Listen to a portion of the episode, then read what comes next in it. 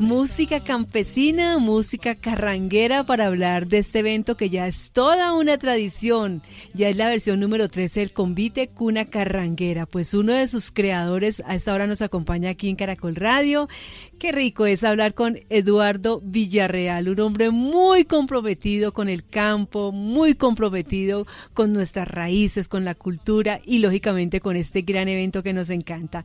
Eduardo, pues bienvenido a Caracol Radio. Ya hoy, todo listo, preparado para esta versión virtual. Gracias, Aleida. Eh, sí, señora. Ya ahorita en un ratico, a las 5 de la tarde, comienza la transmisión de nuestro decimotercer festival convite Cuna Carranguera. Ya vamos a hablar de los invitados, ya vamos a hablar de los artistas, ya vamos a hablar de la programación, de cómo nos conectamos, pero hagamos un poquito de historia, cómo nace Convite Cuna Carranguera y de quién fue esta idea, suyo y de quién más, Eduardo. Bueno, eh, yo soy medio músico, soy músico empírico, tengo un grupo que se llama Campo Sonoro. Y eh, estábamos muy preocupados en esa época, en el 2008, de ver cómo en otras partes del país la música carranguera estaba cogiendo mucha fuerza y en cambio aquí íbamos como al contrario.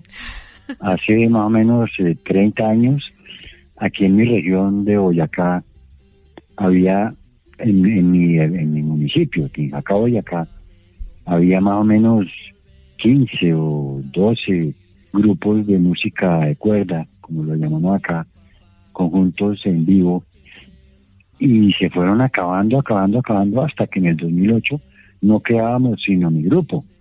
Entonces dijimos, bueno, tenemos que hacer algo para que, para que no se nos acabe la música aquí en nuestra región. Tenemos que enseñarle a los niños, tenemos que hacer un relevo generacional, porque ya la música carranguera aquí en la región era vista como algo de viejos. Bueno, en general, en esa época también los grupos carrangueros eran de personas adultas y mayores.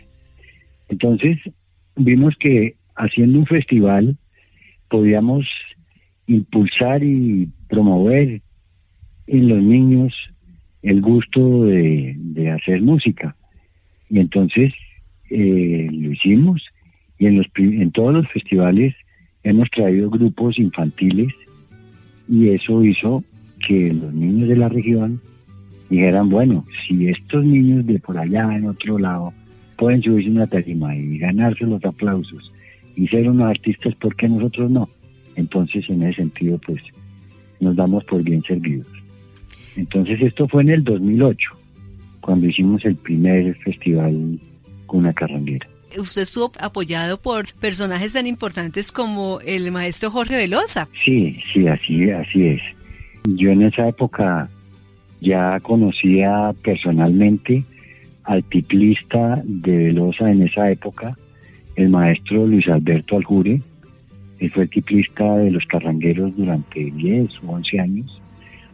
Al maestro Velosa pues lo había visto en presentaciones, tal vez había conversado una vez con él, pero pues me lancé a, buscarlo, a buscar su apoyo y a buscar eh, ideas que me diera. Y sí, él estuvo muy presto a colaborarnos, inclusive él nos propuso parte del nombre del evento, la palabra convite nos la, nos la sugirió él. Y a propósito, él también va a estar dentro de la programación como una parte como académica, ¿no? Ahí, ahí va a estar presente el maestro Jorge Velosa. Sí, Aleida.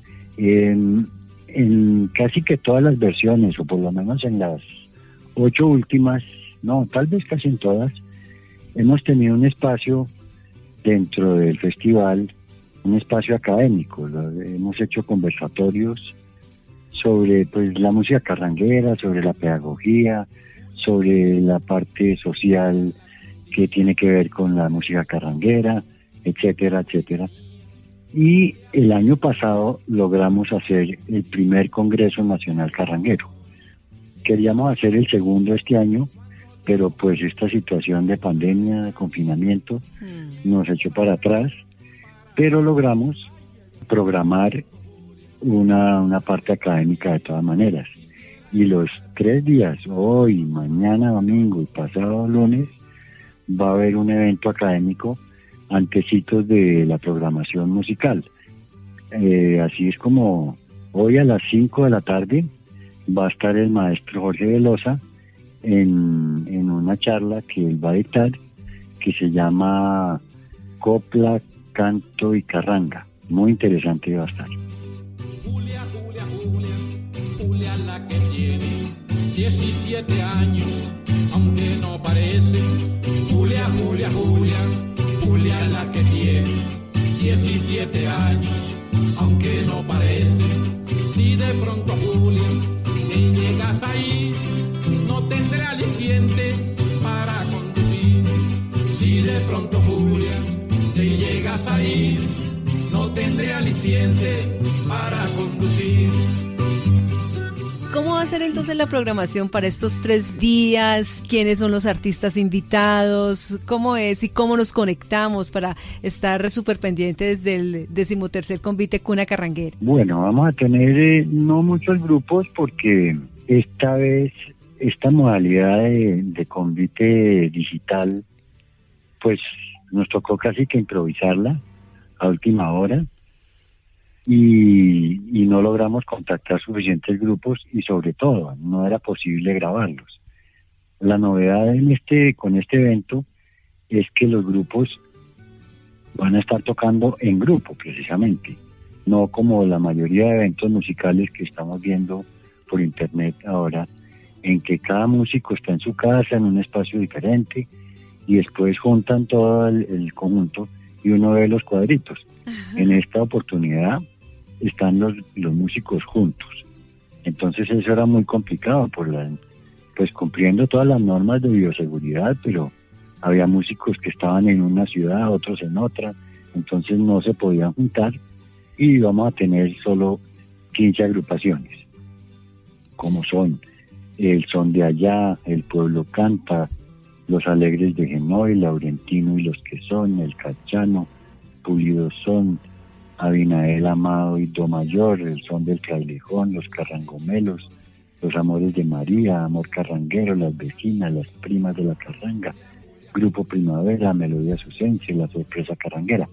Aquí en, este, en toda esa lista que nombré, hay digamos tres niveles o tres categorías de músicos. Una, los primeros que nombré son los grupos históricos, digamos, los de mayor trayectoria, más reconocidos a nivel nacional, inclusive internacional. Otra categoría son los músicos más campesinos, grupos campesinos. Y la otra categoría o grupo son las escuelas de formación de música campesina. Y, y esas categorías las hemos tenido siempre en los, en los eventos en vivo y la conservamos en este momento. Ahora, para poderse conectar, para poder estar eh, en el convite, el público debe, hay varias formas. Una es a través de la página Facebook Cuna Carranguera. En Facebook Cuna Carranguera. Y en YouTube tenemos un canal que se llama Convite TV, TV de televisión. Entonces eh, ahí vamos a estar. Bueno, pues ahí está. Sábado, Hoy sábado hoy, domingo y lunes. y lunes. A partir de las 5 de la tarde pueden estar pendientes y vamos a tener un evento maravilloso. Lo rico de todo ello, Eduardo, es que no solamente son agrupaciones de Boyacá, están participando de otras regiones del país. ¿De dónde más llegaron? Sí, eh, bueno, nuevamente por las dificultades Sí, de claro. movilización no pudimos ir hasta Santander, hasta el Tolima, otras regiones que en versiones anteriores hemos tenido de varios, varios departamentos. En este convite solo vamos a tener de Cundinamarca y Boyacá Mm, y vamos a tener la participación de un grupo muy bonito, muy campesino de Genoy Nariño. Eso es un municipio cercano a Pasto, eh, pero debo aclarar que ellos no hicieron la presentación exclusiva para el convite, sino que vamos a tomar un video, unos videos que ellos ya habían, ya habían hecho, sí. pero nos pidieron que por favor los incluyéramos dentro del convite con esos videos. Ah. Entonces vamos a tener Nariño, Boyacá, Dinamarca y Bogotá. Ah, bueno, bueno, sí, se, entiende entonces lo difícil de todo esto, ¿no? Por el confinamiento. Pero Eduardo, hablemos también un poquito de usted. Pues lo que usted hace con el convite Cuna Carranguera nos parece bien importante, pero usted también enseña, tiene unos niños que les enseña a tocar guitarra, el requinto creo que también lo hace. Háblanos un poco de esa parte suya, además que usted está dedicado a la artesanía, bueno. Bueno, así es. Sí. Yo a veces me preguntan que, que, cuál es mi profesión. Yo digo que soy todero. A mí me gusta hacer de todo. Todo lo bueno. Todo lo bueno, sí. sí. De lo malo nada. No, eso sí lo sabemos.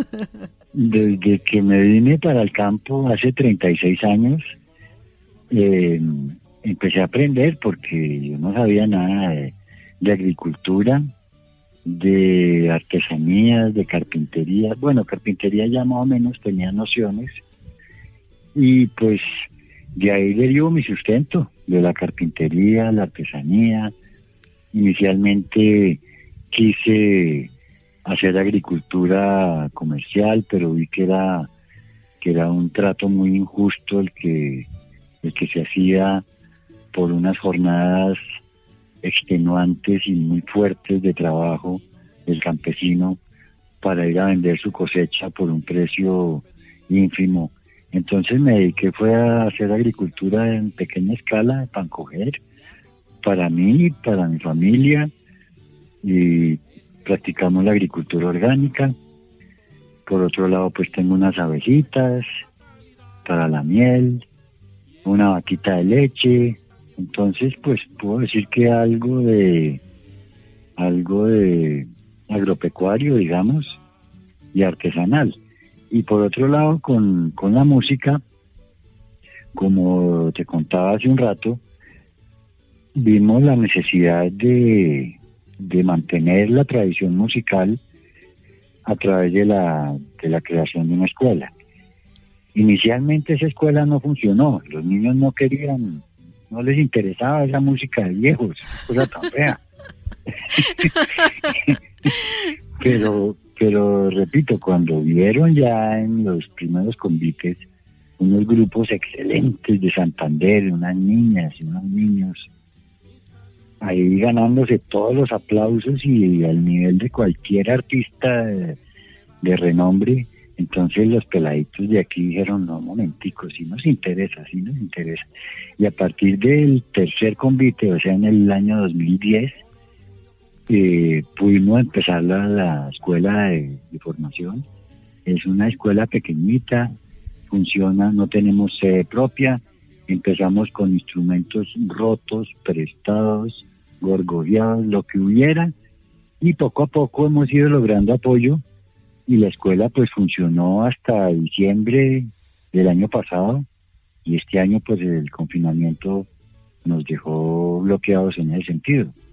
Pero la escuela ha sido una experiencia muy bonita, ver cómo el talento tan impresionante que hay en los niños del campo, que no es sino ponerles un instrumento en las manos y solitos, porque yo, como te decía, yo soy músico empírico, yo no tengo una formación pedagógica, pero los niños aprenden solos, uno les enseña eh, la, la, el AIOU y ellos arrancan y siguen solitos. Van hasta la Z ellos.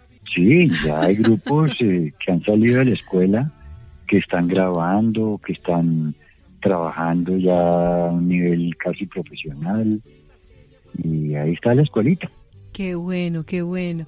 Eduardo, entonces, hagamos nuevamente esa invitación para que nuestros oyentes se conecten todo este fin de semana con las redes de ustedes y los acompañen en el decimotercer convite Cuna Carranguera.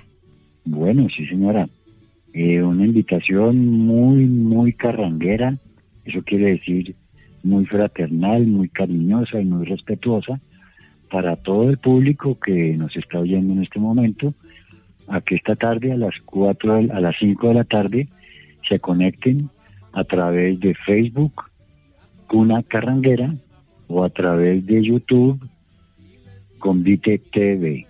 Vamos a estar hoy, mañana y pasado mañana en el mismo horario, entre 5 de la tarde y siete y media o ocho de la noche con, con variedad de conciertos, una parte académica y entre concierto y concierto vamos a tener también unas fotos y algunos videitos cortos, imágenes más, más que videos, imágenes sobre artes y oficios campesinos.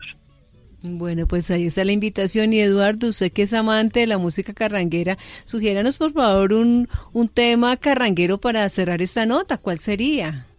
Bueno, hay una canción muy bonita de Jorge Velosa de los Carrangueros que se llama Buenos días campesino.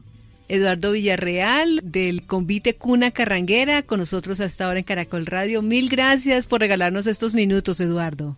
A usted, a Leida y a todos los oyentes por haberme tenido paciencia. Muchas gracias. Buenos días, campesino, buenos días. Donde quiera que te encuentres aquí va. Mi saludo y mi deseo porque la vida te conceda todo lo que tú me das. Buenos días, campesino y campesina, pobrecitas que llevo en mi corazón. Con orgullo, con cariño y con respeto, porque me lo han dado todo.